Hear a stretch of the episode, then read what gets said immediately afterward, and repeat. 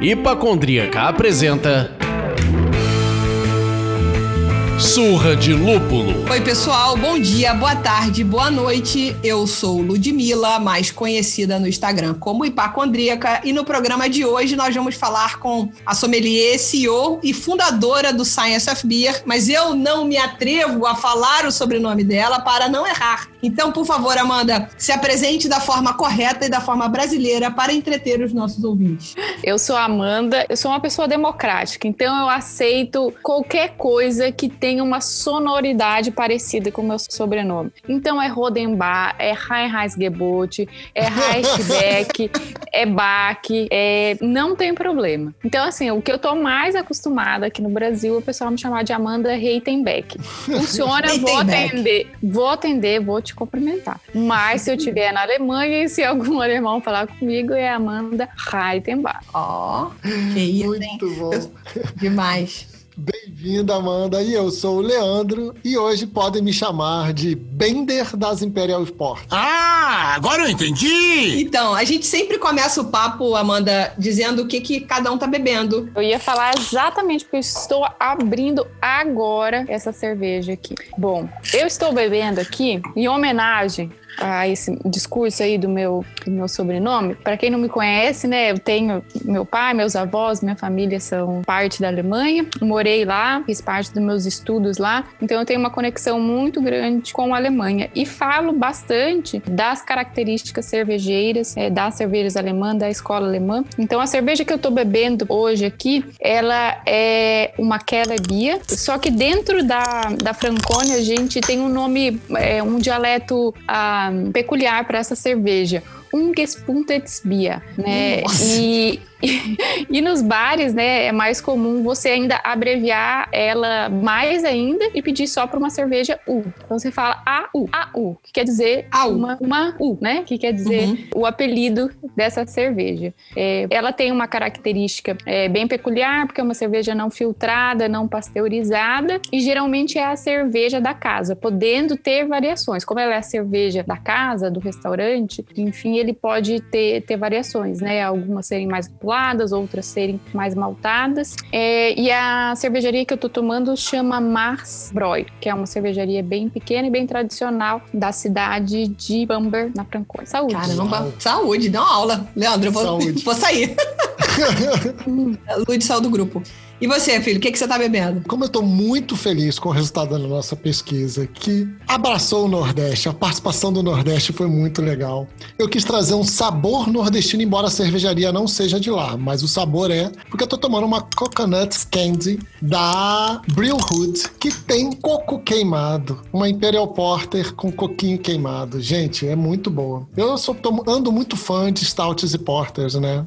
E aí Tá tá certo. fácil me agradar com isso. Bom, eu tô leve, leve, leve, leve. No papo que a gente teve com o Júnior Botura, ele provocou a minha curiosidade falando sobre as Small Lagers. É a série que eles criaram, essa é a número 2. Chama-se Granny Feelings. Então ela só tem 2,3% de álcool. Essa é boa. Essa você bebe, bebe, bebe e não vai ficar bêbado. Vai dizer que não há uma pernada na ressaca, isso. Coisa maravilhosa. Perfeito. Tá indo bem, Lud. Pra ir longe, né? Pra ir longe, exatamente. não sou velocista, eu sou fundista.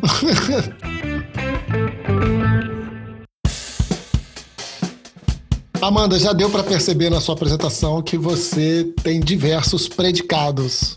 E formada em engenharia química e de alimentos, coisa que eu acho que eu, assim, eu teria sido reprovado no vestibular só na ideia de fazer.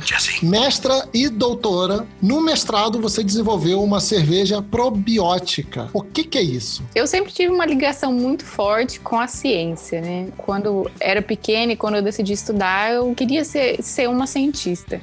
Quando eu entrei na faculdade, eh, eu pensava que eu ia ser uma cientista de outras coisas, né?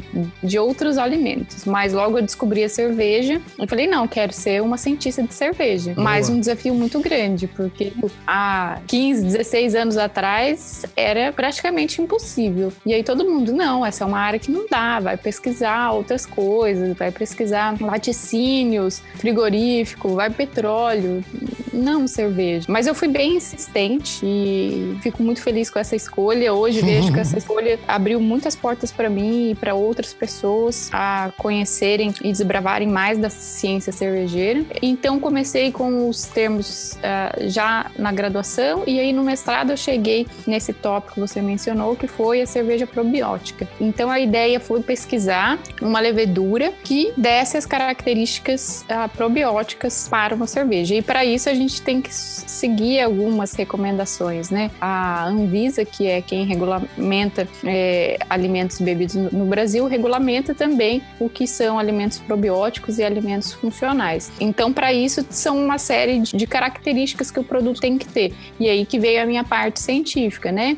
Em conseguir fazer todos esses testes com uma levedura que se, é, passasse pela resistência do, do pH ácido do estômago, que passasse pela resistência de sais biliares, que chegasse à concentração adequada, que é 10 a nona UFC, unidades formadoras de colônia é, por ml, já no intestino. Então, uma série de testes científicos para a gente chegar nesse produto final. E, além de tudo, esse, esse produto final tinha que ser uma cerveja, tinha que ser gostosa e tinha que passar por todos os testes sensoriais também. Então, trabalhei muito com, com a parte do desenvolvimento, com a parte cinética, né? Porque, como trabalhei na engenharia, tinha que calcular todos os parâmetros cinéticos. E depois, finalmente, cheguei à parte sensorial, que foi a parte que eu mais gostei, na verdade. E aí, no final do, do mestrado, falei: não, essa. Gostei mais dessa parte aqui. No doutorado, eu vou pesquisar esse tema. E aí, no doutorado, acabei mudando a área. Resumidamente, foi, foi esse o tópico do, do meu mestrado. E assim, tentando traduzir para os leigos como eu, o probiótico é uma bebida, independente se ela é cerveja ou não, é um alimento que faz bem para a saúde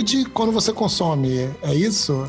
É. Exatamente. Que então... contém micro-organismos vivos que lá no intestino, né, onde é o centro de atuação desses micro-organismos, eles vão fornecer benefícios é, para o hospedeiro. Aumenta a mobilidade intestinal, aumenta a absorção de algumas vitaminas, aumenta a modulação do sistema imune. É, então tem uma série de, de benefícios. Gente, é, é, eu tô amando, é um Yakult para adulto. é, isso é ótimo, né? E aí que mora o problema também, porque foi nessa ideia que eu não consegui registrar um produto até hoje, né? Porque a gente é, tem um cuidado muito grande quando a gente faz uma alegalidade funcional a um produto alcoólico. E por que isso? Você pode ver que hoje em dia é proibido propaganda que estimule o consumo uhum. de bebidas alcoólicas, né? O vinho uhum. também tem um componente muito conhecido benéfico à saúde, que é o Reverastrol, mas a gente não pode fazer nenhuma apelação de benefício à saúde através do Reverastrol para não estimular as pessoas a beberem, é, fazerem o consumo excessivo. A cerveja, a mesma coisa. Então, a gente não consegue dar essa legalidade funcional, embora, embora toda cerveja seja funcional, porque ela tem uma série de nutrientes, desde que bebida com moderação e com um estilo de vida saudável também. Então, um produto probiótico alcoólico, né, mesmo que passasse por todos é, os critérios que, que se exige, a gente não, não consegue trazer a legalidade para registro desse produto. Mas dá para fazer em casa. Depois, quem quiser, pede a receita que eu faço. Que legal, que legal. Eu cheguei a ler alguma notícia falando sobre alguém que produziu a cerveja probiótica, agora eu não vou me lembrar, mas eu ia perguntar por que, que isso não está sendo produzido em larga escala para ser servido para as pessoas ficarem cada vez melhor. Mas enfim, você acabou de explicar o assunto. Aí tem que tirar o álcool, tem que mudar o nome do produto, tem que fazer uma, uma série de, de adequações. Aí daria, daria. Ah, mas, mas, aí perdeu a graça, né? É. Tirou o álcool. É. Como é que eu vou ficar realmente orgulhoso de falar que eu tô tomando remédio? Uma bebida vegetal probiótica. Hum, Aí você já entregou pra gente aqui que no doutorado você mudou um pouco de área. E aí esse doutorado foi é, recém-concluído na Alemanha, num instituto que eu, se eu não conseguir falar seu nome, que dirá o nome do instituto. E a pesquisa consistiu no desenvolvimento de um nariz eletrônico para identificar compostos voláteis na cerveja. Então assim, eu nem sei por onde que eu começo essa pergunta. Esse nariz eletrônico, por exemplo, pode substituir o sommelier? Brincadeiras à parte, conta mais pra gente um pouco sobre esse projeto, né? O que, que se pretende com ele. E só para dar um, uma sequência nesse papo, eu li uma notícia há um tempo atrás sobre um, uma criação da Natura associada à Natura, empresa de cosméticos, né? A, que tem um aplicativo que de cheiro digital nos canais de venda, acho que para substituir as amostras, enfim. Não sei se você sabe alguma coisa sobre isso. Faz um paralelo sobre esses assuntos, por favor. Então, e aí eu tinha feito já esse pequeno anúncio, né, que eu tinha mudado de, de área no, no final do meu, do meu mestrado. Então, no doutorado, eu decidi que iria trabalhar com a parte sensorial. Muito também porque já estava bem voltada a esse tema nas aulas que eu ministrava. Assim, quero entrar mais a fundo nesse tema. Então, o nariz eletrônico, na verdade, também isso é, foi uma, uma adequação do laboratório que eu trabalhava, porque o laboratório que eu fiz meu doutorado era um laboratório de neuroengenharia computacional. Então, eu tinha que adequar a minha pesquisa a alguma coisa que o, o, o laboratório trabalhasse. Então, uhum. eu pensei, eu tenho que trabalhar com inteligência artificial, eu quero trabalhar com algo voltado à cerveja e o pessoal uh, do meu laboratório já tinha desenvolvido um olho eletrônico. Sim, então eu vou. Então, Vamos criar um protótipo humano total no nariz. Uhum. Vou fazer eletrônico ou uma língua eletrônica. E fui entendendo um pouco mais. E achei que o nariz eletrônico se adequava mais àquilo que eu queria trabalhar. Embora tenha também estudos da, da língua eletrônica, que é um pouquinho diferente, mas vai, vai reconhecer alguns dos, dos compostos é, de sabores e aromas da cerveja. O nariz eletrônico, embora muitas pessoas, sempre que eu falo dele, a pessoa imagina um nariz. A pessoa, mas cadê? É o formato de um nariz, eu estou procurando isso. Não, ele não é um nariz, não se parece com um nariz, ele se parece com um computador. É um equipamento, né? O, o, o meu trabalho foi desenvolver o protótipo é, que reconhecesse compostos aromáticos é, relacionados à cerveja. Só que assim, a gente não tem componentes específicos para reconhecer o aroma de banana, o aroma de cravo, o aroma de, de maçã. A gente não tem isso, porque senão era muito fácil. Você ia lá, igual uma empresa de Lego, monta cada uma das pecinhas e fala: Ó, agora eu quero que o nariz faça isso. E aí é a dificuldade de você é, criar um equipamento como esse. Então eu peguei é, sensores de aromas genéricos, escolhendo pelas especificidades dos grupos químicos. Então, por exemplo, um específico para aldeídos, outro específico para compostos de enxofre, outro para compostos que vão lembrar frutas e assim, assim por diante. Então, a especificidade era pelo grupamento químico. E aí eu comecei a treiná-los é, através de uma inteligência artificial. I'm afraid I can't do that. E aí eu fui usar a tecnologia que o meu laboratório trabalhava. E aí essa tecnologia de inteligência artificial, ela faz o, tre o treinamento.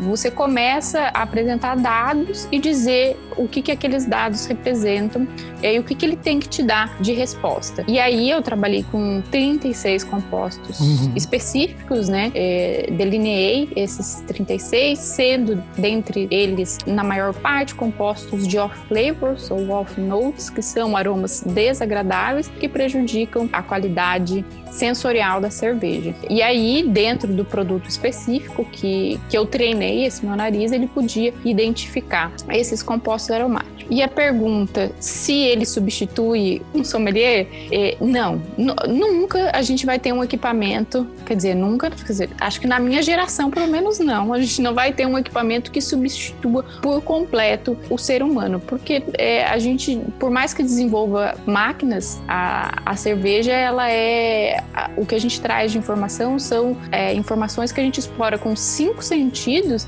e ainda a gente usa, né, fatores cognitivos, a gente gente utiliza emoções, né? A gente tem muita coisa interligada, né? Então não é. Porque se fosse assim, eu coloco a cerveja em um cromatógrafo líquido, gasoso, e eu digo todos os componentes que existem ali. Mas não é isso, só isso que a gente quer em uma avaliação. A gente quer saber o drinkability, a gente quer saber a aceitabilidade, a gente quer saber uma série de outros fatores que é, uma máquina ainda não está preparada para dar. Mas eu, eu respondi essa pergunta, porque eu também precisava comprovar qual que era a diferença do meu nariz eletrônico para uma pessoa que eu pudesse treinar ela e dizer quais eram esses compostos, quem que ia trabalhar com mais eficiência. Então eu fiz isso separando em três grupos. É, eu peguei um grupo de estudantes de mestre cervejeiro, que, que eram pessoas que é, já trabalhavam em cervejaria, que já conheciam cerveja, já tinham uhum. conhecido e contato com esses defeitos, e peguei um grupo específico de painelistas. Painelistas são pessoas com habilidades sensoriais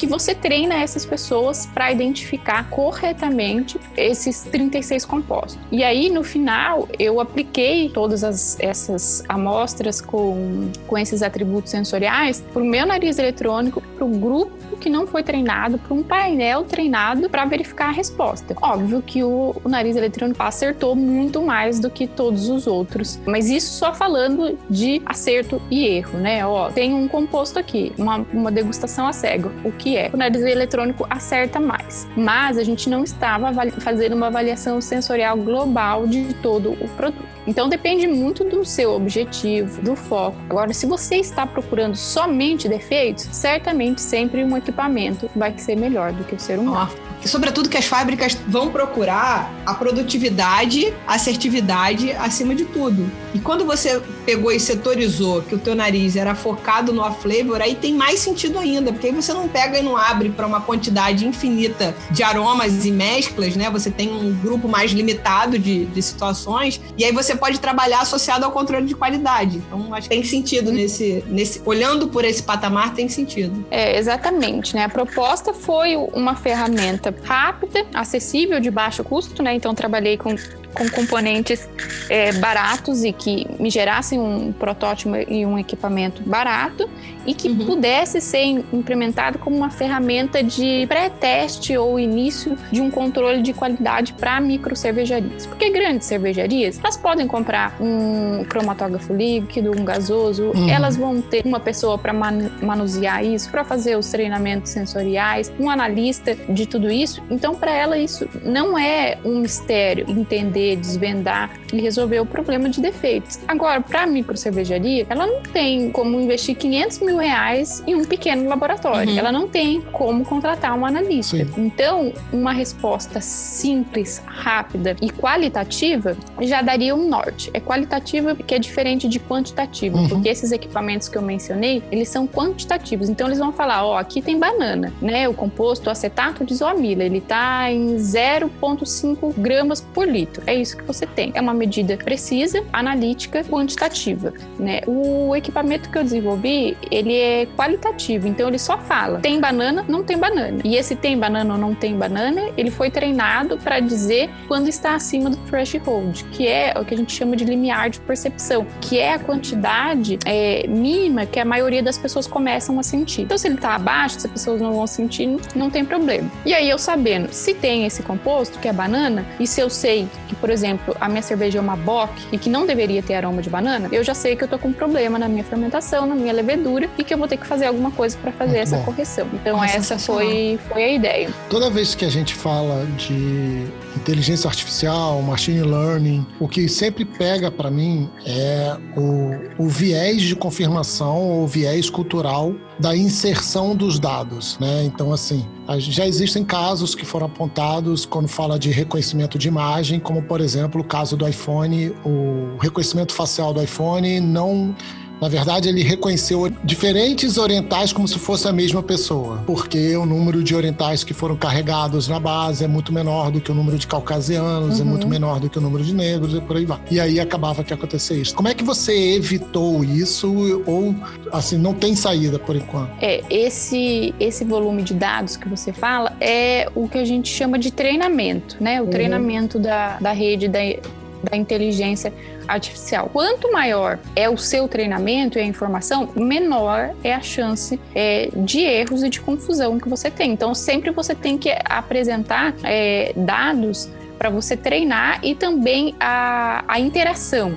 Então, por, então, por exemplo, eu apresentava o, o mesmo atributo milhões de vezes para ele reconhecer. E, e também eu apresentava a interação desses elementos com outros elementos. Então, ó, o que é o acetato de isoamila com um outro éster? Ó, dá isso daqui, a resposta é parecida, mas é diferente. Então, você tem que ir treinando muitas possibilidades de resultado. E lógico que, como a, a cerveja é, é uma bebida que cada cerveja tem mais de compostos, é, 400 compostos aromáticos diferentes. Então, é, uma melhor resposta você, você tem quando você treina bases de estilos de cervejas diferentes. Então, eu treinei para um grupo de cervejas específicas. É, mas certamente, por exemplo, uma cerveja que eu não utilizei, uma Imperial Stout, ela não serviria dentro da minha base. Eu teria que, novamente, treinar toda a minha rede com esses atributos, com a, a base dessa cerveja para eu ter a real resposta. Então, aí começa a dificuldade também. Não se aplica toda a cerveja uhum. antes que cada um dos estilos seja treinado adequadamente para essa, essa rede conseguir reconhecer. Isso é cumulativo, né? Então o novo treinamento vai afetar o treinamento anterior e essa bola vai crescendo, né? Uhum. Muito bom, muito legal.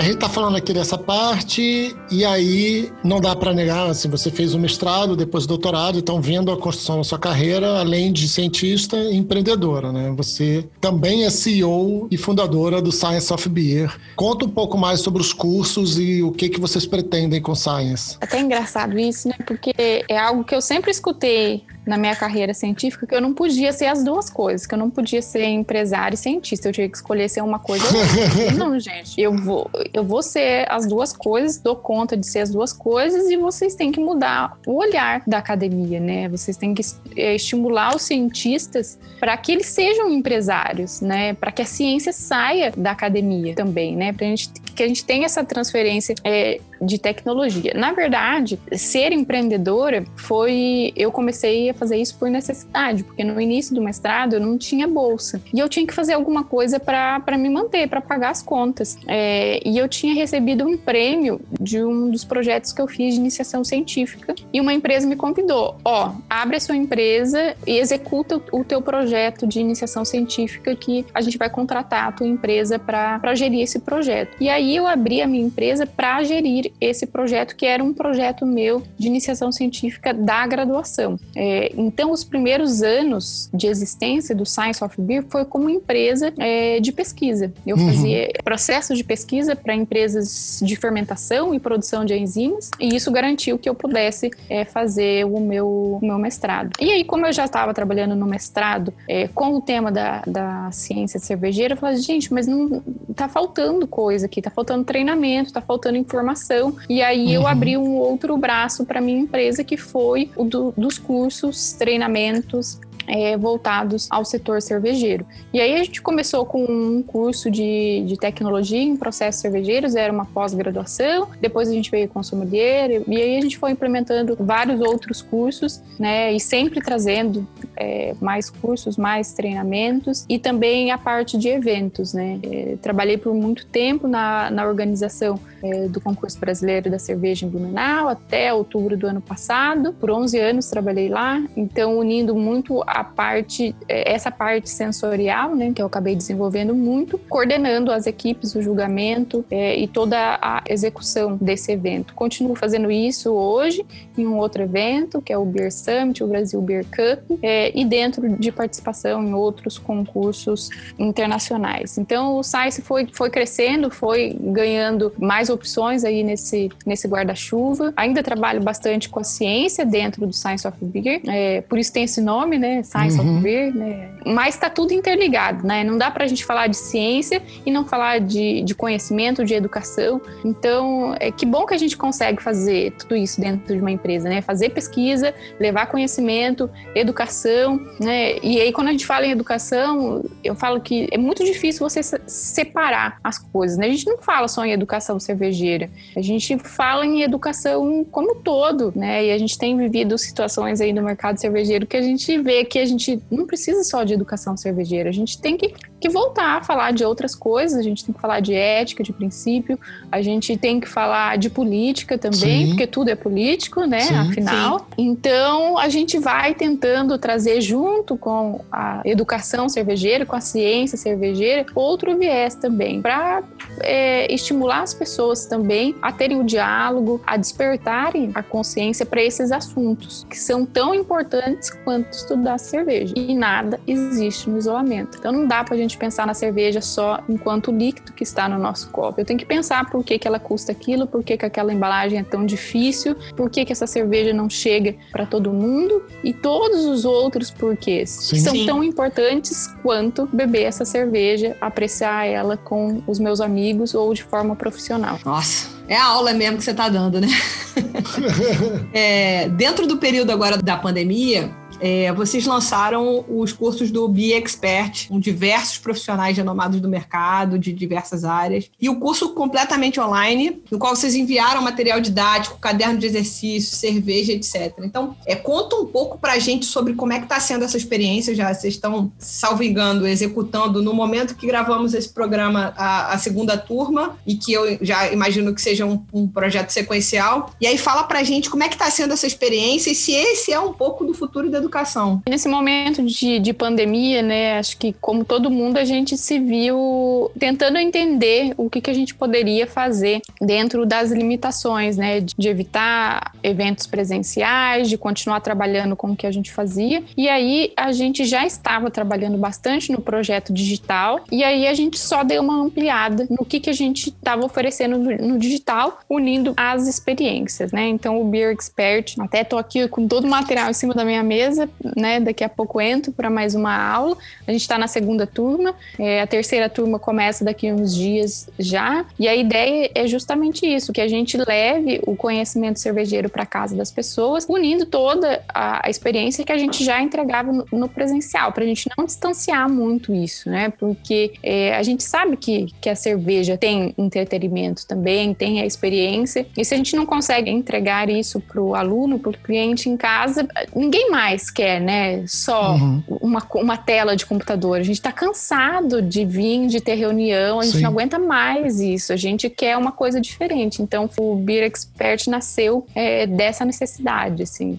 E a gente tem se adaptado muito, entendido como trabalhar nesse, nesse modelo digital, é, adaptando todas as aulas, as- né, o conteúdo, a forma com que a gente entrega, a forma com que a gente envolve o aluno, o desenvolvimento. A gente criou materiais do zero para essa turma, a gente fez tudo voltado para o digital, né? Então, todos os materiais, todas as aulas, é, todas as experiências, os exercícios que a gente coloca, e a gente tem percebido que, que deu muito certo. Não vai substituir o presencial, porque tá todo mundo doido para voltar, encontrar, ver, brindar, olhar no olho e, e tudo aquilo que a, que, a, que a cerveja nos proporciona. Só que eu acho que também a gente traz um novo olhar Uhum. pro digital, pro EAD, Uhum. que não é tão ruim, não é tão difícil e que em alguns momentos é o que funciona para é, momentos como esse ou momentos que, que eu preciso de um pouco mais de flexibilidade, de tempo e para ter essa acessibilidade. Ah, não posso ver a aula hoje, mas preciso ver amanhã. Como Sim. que eu vou fazer? É. Então, o, o digital e o online traz isso e, assim, tem sido uma experiência bacana. É desafiador, desafiador, porque a gente tem que aprender tudo do zero de novo. É Uhum. fazer uma nova aula, um novo curso, um novo tudo. Imagino. Ah, Só um parênteses nesse assunto. A gente, há um mês atrás, mais ou menos, inventou de fazer uma pesquisa para tentar fazer um retrato do cervejeiro e da cervejeira no Brasil. E aí a gente conseguiu alcançar o Brasil inteiro. A gente tem de, pelo menos uma resposta de todos os estados do nosso país. Então você imagina, você faz um curso desse, que você está oferecendo no Science agora, online, 100% online, que você entrega toda a experiência na casa do aluno, você vai poder dizer daqui a pouco que o Science chegou e formou alunos do Tocantins, de Roraima, do Acre, que você acabou com a distância física, né? Digamos assim, entendeu? Uhum. Então, isso é, isso é muito legal e só um pequeno spoiler, o Science aparece muito conhecido como uma das escolas, uma das três escolas mais conhecidas do Brasil, na pesquisa que a gente fez, que ainda não divulgamos o resultado. Legal, muito bacana. O EAD em si, ele não fala exatamente sobre um formato mais fácil de aula, né? É, ele fala sobre acessibilidade. Então, o primeiro ponto que ele faz é quebrar essa barreira geográfica. É fazer com que um aluno que não conseguiria ir para um local no sul para poder fazer o curso, ou para um local em São Paulo, ou para um local no Rio, ele vai conseguir fazer a versão online, que não quer dizer que vai ser uma experiência pior. É uma experiência diferente, mas ela não quer dizer que ela é pior. É, nós estamos garantindo para que ela seja melhor. É, Com certeza. Ainda tem essa busca, né? Já que estamos fazendo esse formato, vamos fazer melhor, vamos fazer reinventado, com outro tipo de aproveitamento de conteúdo. Ainda tem essa procura, né? Que é muito legal. Eu acho que tem a gente, pós-pandemia aí, a gente tem muita coisa legal para puxar, principalmente para a área de educação, desse processo acelerado que a gente teve no período, no período de pandemia, né?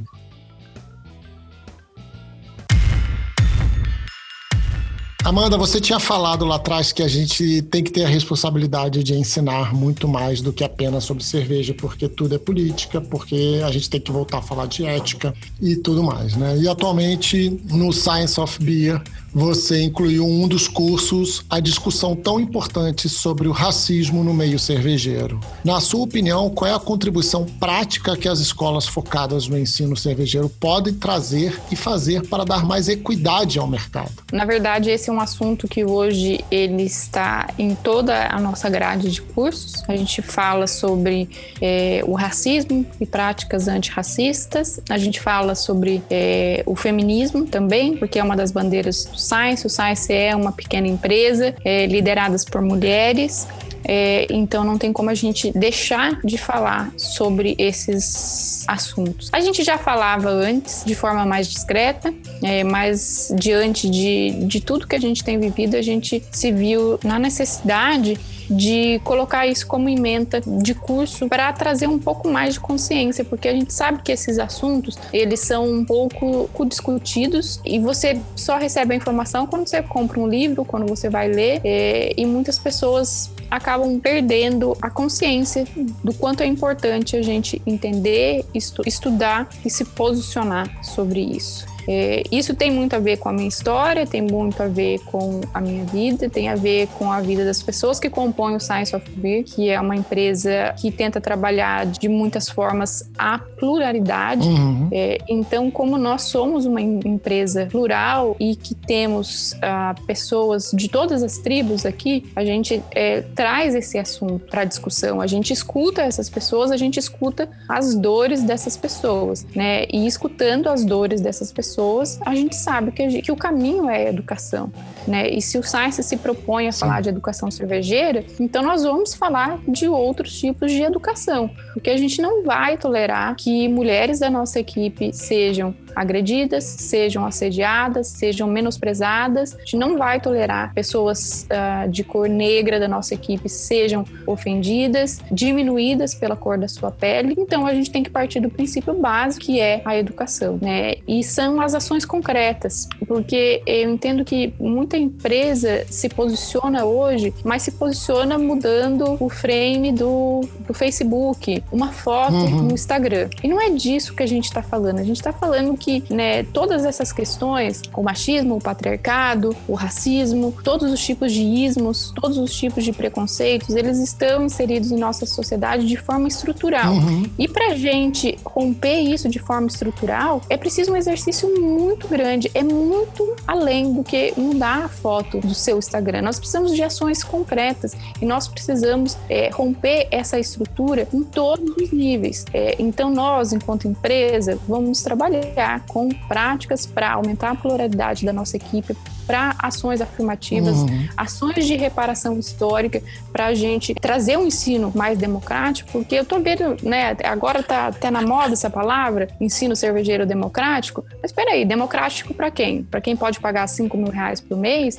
Para quem pode pagar a entrada de evento de 300 reais? Peraí, democratizar é dar acessibilidade, democratizar é ter pluralidade em sua equipe, democratizar é pensar no coletivo. É, então a gente tem que parar com essa ideia de usar palavras bonitas e mudar a foto de Instagram e pensar nas ações concretas. Então, assim, um, um pouco disso que vocês trouxeram é o que a gente faz, mas a gente tem muitas outras ações. A gente trabalha de outras maneiras, porque a gente está muito preocupado com isso. Isso é muito autêntico da minha parte, tem a ver com a minha história, com a história das, dos outros integrantes do Science. Então, a gente está trabalhando é, com, com esses temas o dia inteiro. A gente está pensando em ações concretas o dia inteiro. Então a gente tem que tirar o foco de pensar que é uma estratégia de marketing ou né, voltando à ideia de, de Instagram e tudo mais. Vamos pensar então, uhum. nós, enquanto pessoas, enquanto empresas, o que podemos fazer.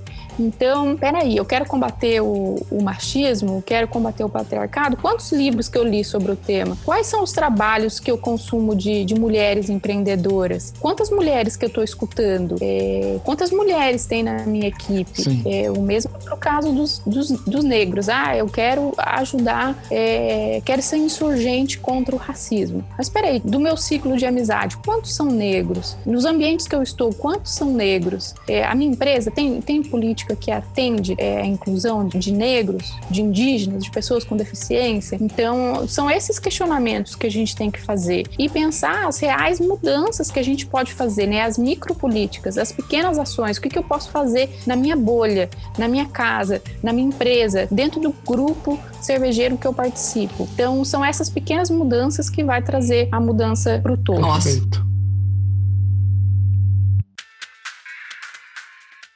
Eu acho que a gente tá com um tempo corrido aqui, mas é com essa mensagem que você deixa pra gente, acho que você dá um recado gigantesco que eu só tenho a agradecer a sua presença e dizer que você fica devendo voltar pra gente conversar com mais calma, porque tem muito assunto para perguntar. E te agradecer mais uma vez por ter falado conosco, ensinado um bocado das coisas que você ensinou. E agradecer por você estar tá colocando a cara a tapa desse jeito, de se posicionar de verdade e de fazer como como você disse, no seu microorganismo, na sua bolha, naquilo que você tem em gestão, você está fazendo a diferença. Então, que esse exemplo seja seguido se por outras escolas, né? Se multiplique por cervejarias e não só pelo mercado cervejeiro, né? enfim, as famílias comecem a entender isso. Essa pessoa que foi tocada numa aula do Science of Beer, traga isso para sua casa, para sua profissão e assim sucessivamente. Então, muito obrigada, Amanda, e vamos ouvir cada vez mais falar sobre o Science. É isso aí. É que a gente tem que pensar que o mercado cervejeiro ele é um recorte da sociedade tudo que acontece aqui acontece na sociedade uhum. é, como um todo. Então não é uma exclusividade do nosso setor. Então Sim. a gente muda aqui, muda na nossa casa, muda no grupo de faculdade, muda em todos os ambientes que a gente puder fazer essa transformação. Eu agradeço pelo convite, pela lembrança, pela oportunidade de falar. Quero voltar porque realmente ficou curto tempo aqui, a gente vai ter que voltar outras vezes para falar de, de outros assuntos. Tem tanta coisa aqui que eu, que eu gosto de falar também. Deixo o meu contato, Amanda Heitenberg e do Science of Beer, para quem quiser nos contatar, para quem quiser saber mais de ciência, para quem quiser saber mais de conhecimento cervejeiro. São todos bem-vindos e espero poder em breve tomar uma cerveja com vocês, com todos que estão nos escutando aqui, como a gente gosta de fazer. Oh, Muito obrigado, Amanda, adorei. Realmente eu quero que você volte. Tem tantas perguntas a mais para fazer para você. A bola só crescia. Já estava querendo furar a pauta várias vezes aqui, mas vamos lá. Acho que o assunto pode ser, o papo pode ser ainda maior e vamos para uma próxima oportunidade. Obrigadíssimo, Amanda, pela sua participação participação. Obrigada. Muito obrigada, gente.